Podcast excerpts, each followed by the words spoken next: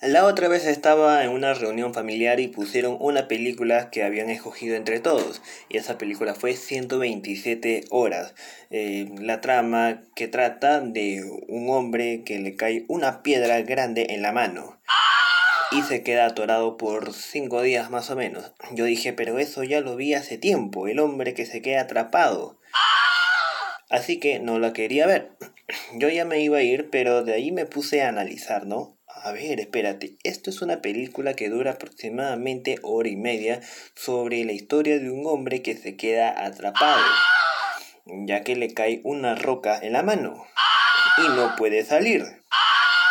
Entonces, eh, si eso pasa más o menos al inicio de la película, el resto de la película, mm, ¿qué pasa de interesante que hace tiempo me hizo quedarme ahí atrapado, ¿no? O sea, no es tan buena la película, pero sí es entretenida y te deja eh, con ganas de saber, uy, ¿no? ¿Qué, ¿Qué pasa, no? Pobre señor, le cayó una roca en la mano. ¿Qué le va a pasar? ¿Cómo es que va a sobrevivir? Y entonces de eso hablaremos hoy en día, aquí en Cine y Libros A1. Esto es una película, creo que que se podría tomar de ejemplo, ya que, eh, como dije en otros videos, en otros podcasts, que la cosa no es, no es que cuentes, sino cómo, le, cómo lo cuentes.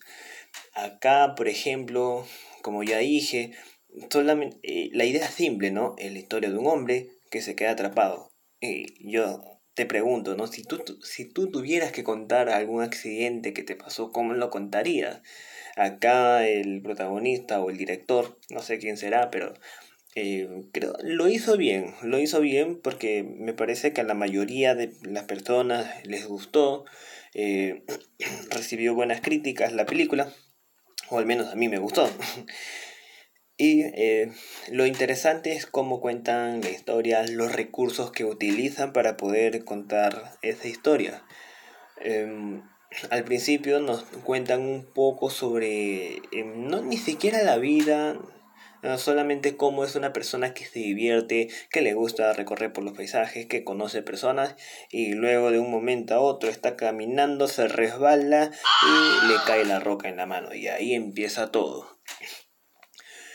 ahí tiene que ir poco a poco ir eh, sobreviviendo, ir viendo qué es lo que sucede, la desesperación que entra y me gusta cómo lo va retratando poco a poco. Lo que sí me doy cuenta es que usa bastantes flashbacks, bastantes escenas de tal vez él recuerda, em, cuando él imagina, cuando él este, em, usa bastante su mente para poder mm, entretener más al espectador, ¿no?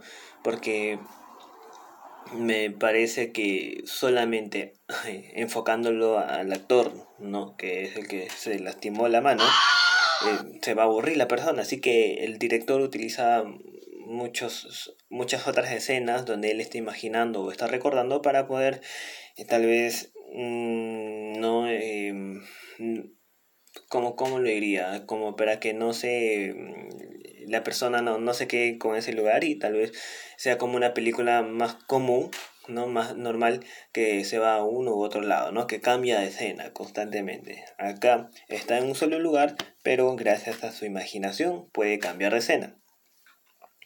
Cosa que es interesante porque es un recurso que nos puede ayudar en nuestras historias y si queremos hacer una historia al omicio y podemos utilizar también este tipo de técnicas.